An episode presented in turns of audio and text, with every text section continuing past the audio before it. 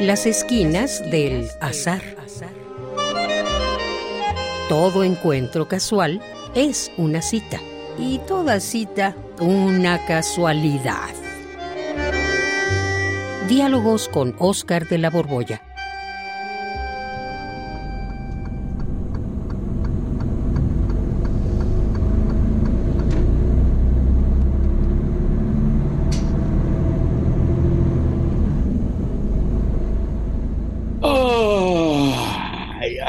¡Ay, qué gusto!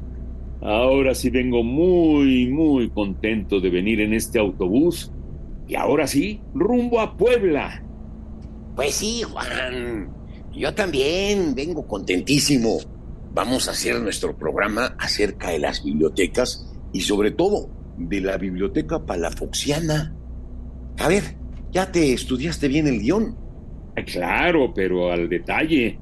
Ya me sé que el obispo Juan de Palafox y Mendoza, el 6 de septiembre de 1646, donó su biblioteca personal y así se fundó la maravillosa biblioteca palafoxiana. Pero además, yo vengo muy contento porque luego del programa, jejeje, no vas a perdértela. Nos iremos a comer mole, ¿verdad?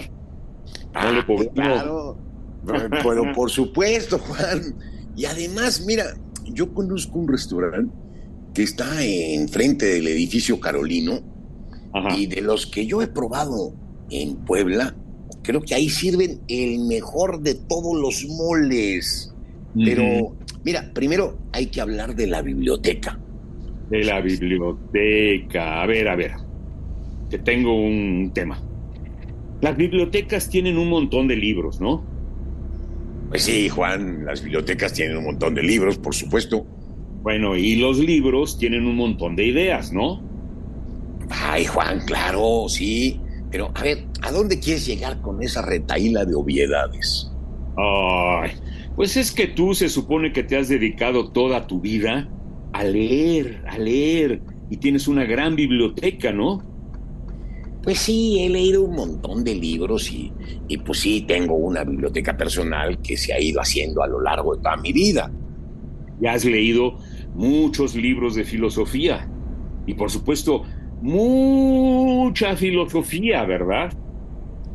Bueno, mira, no te creas que tampoco he leído tanto, ¿eh? tampoco, tampoco, pero sí he leído, he leído y, sobre todo he releído. Pues más o menos, pues, pero... Y, y, a ver, ¿por qué me preguntas eso? Pues mira, lo que pasa es que desde hace mucho tiempo quería preguntarte, de toda esa filosofía que has leído, ¿cuál es la idea más sugerente que te has encontrado en los libros de filosofía? ¿Y cuál es la verdad más esclarecedora con la que te has topado? ¿Eh? A ver.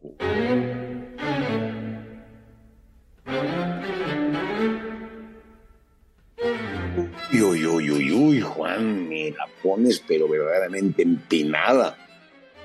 A ver, ¿Cómo quieres que aquí en este camión rumbo a Puebla, pues así a bote pronto, mientras estamos pasando entre el Popo y el Isla, yo te suelte lo mejor de todas mis lecturas filosóficas? Pues está, está duro, Juan.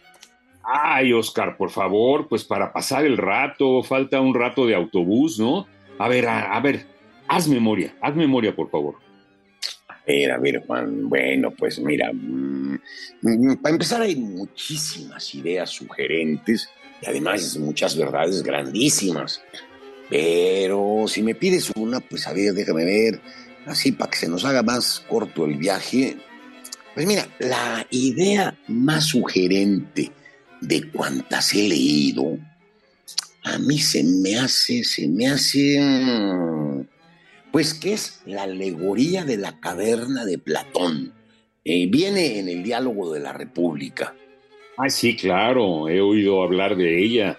Es donde unos hombres están amarrados en el fondo de una caverna y miran todo el tiempo hacia una pared en donde se proyectan las sombras de objetos muy diversos. Sí, Juan, esa es precisamente la alegoría de la caverna. Mm, pero ¿por qué te parece la idea más sugerente? ¿Acaso porque parece el origen del cine o de las sombras chinescas? No, Juan. Si eso fuera, no sería para mí la idea más sugerente de cuantas he leído. Y sí, pero entonces, ¿por qué? ¿Por qué? ¿Cuál es su chiste? Pues mira, para empezar, piensa en lo que es una alegoría. O sea, una alegoría es una narración simbólica que dice más de lo que dice. Por eso es lo que te pregunto, ¿qué más dice? A mí me parece una idea muy simple. Están unos hombres encadenados, viendo sombras en la pared y... Y pues precisamente en ese y está todo el meollo. Mira, fíjate bien, bien, bien, bien. Esos hombres han estado viendo esas sombras desde que nacieron y entonces, como para ellos no hay más que sombras, esas sombras, pues esas sombras son la realidad. Como solo han visto todo eso durante su vida, pues creen que la realidad es eso. Y es precisamente lo que nos pasa a nosotros. Nosotros, desde que nacimos, hemos visto este mundo y nos parece que así como lo vemos, pues así es. Pero bien podríamos estar tan equivocados como los hombres presos en la caverna platónica. No, no, no, no, no, no. No me vayas a salir con la idea de que lo que vemos no es real. Ahorita vamos en este autobús rumbo a Puebla y yo clarito, clarito veo y siento que esto es lo real. ¿eh? Ay, ese es el punto, Juan. Como siempre has estado viendo este tipo de realidades, pues estás seguro de que es como lo ves. Pero, ¿qué crees? No, mm. no es como lo ves.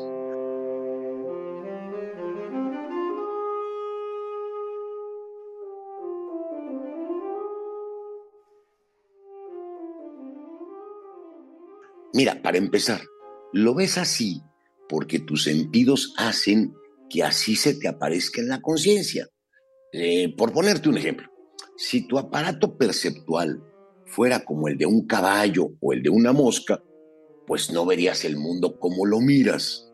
Si fuera como el de un caballo, pues eh, no tendrías atrás y adelante. ¿Y sabes por qué? Pues porque los ojos los tienen a los lados los caballos Tú en cambio los tienes enfrente, entonces te representas el mundo de otra manera. Y lo mismo sucede con los cientos o miles de ojos de las moscas. Tú solamente tienes dos mugres ojos enfrente. Oye, pero es que me hago bolas. Te entiendo, te entiendo. Por eso es tan difícil atrapar a una mosca. Las moscas se supone que te miran como si tus movimientos fueran en cámara lenta y cuando das el manotazo, ellas escapan. Es verdad, sí, pero entonces el mundo de veras no es como lo vemos. No, no, no, no, mi querido Juan. Incluso vemos históricamente lo que vemos. Tú no miras lo mismo, no te no miras lo mismo que lo que miraba una persona, por decirte algo, del siglo XVI. Para una persona como tú, pero en esa época, el mundo estaba lleno de incubos y de súcubos. Y ahora sabes que cuando te da una fiebre, por ejemplo, de 40 grados, pues eh, lo que miras con esa fiebre, pues son delirios. Para ellos, en cambio, en sus calenturas, eso que miraban lo consideraban real y por eso creían que estaban poseídos por el diablo. Incubos y súcubos. Ah, caray, pues sí.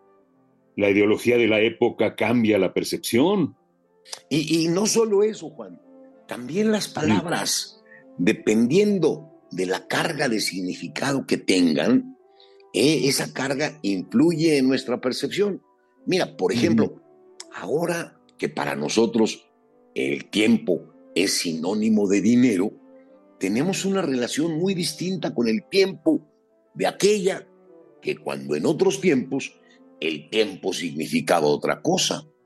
Bueno, pero ahora que tenemos una idea más objetiva del tiempo, gracias a la ciencia, sí captamos la realidad tal cual es, digo yo. No, mi querido Juan, no, oh. no, no, no. Ahí está el verdadero meollo de la caverna de Platón, de este mito. Porque Ahí veíamos efectivamente sombras y apariencias, pero quién sabe si salimos solo de una caverna para entrar en una caverna nueva de la que también tendríamos que salir. Eh, eh, a lo mejor nuestra visión actual no es más que ese afuera del que hablaba Platón. Pero por eso la alegoría de la caverna es tan importante. Pero mira, eh, ya estamos llegando. Tenemos que dejar esta plática, Juan. Ay, de veras, estamos, aquí. Llegando. Tenemos que agarrar nuestras cosas y además ya concentrémonos en el programa sobre la biblioteca palafoxiana.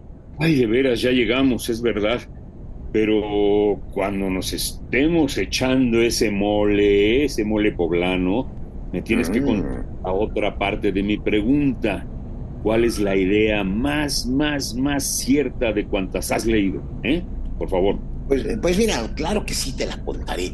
Seguiremos platicando, pero ahora pues tenemos que concentrarnos en, en, el asunto este de las bibliotecas y de la palafoxiana, porque a eso venimos.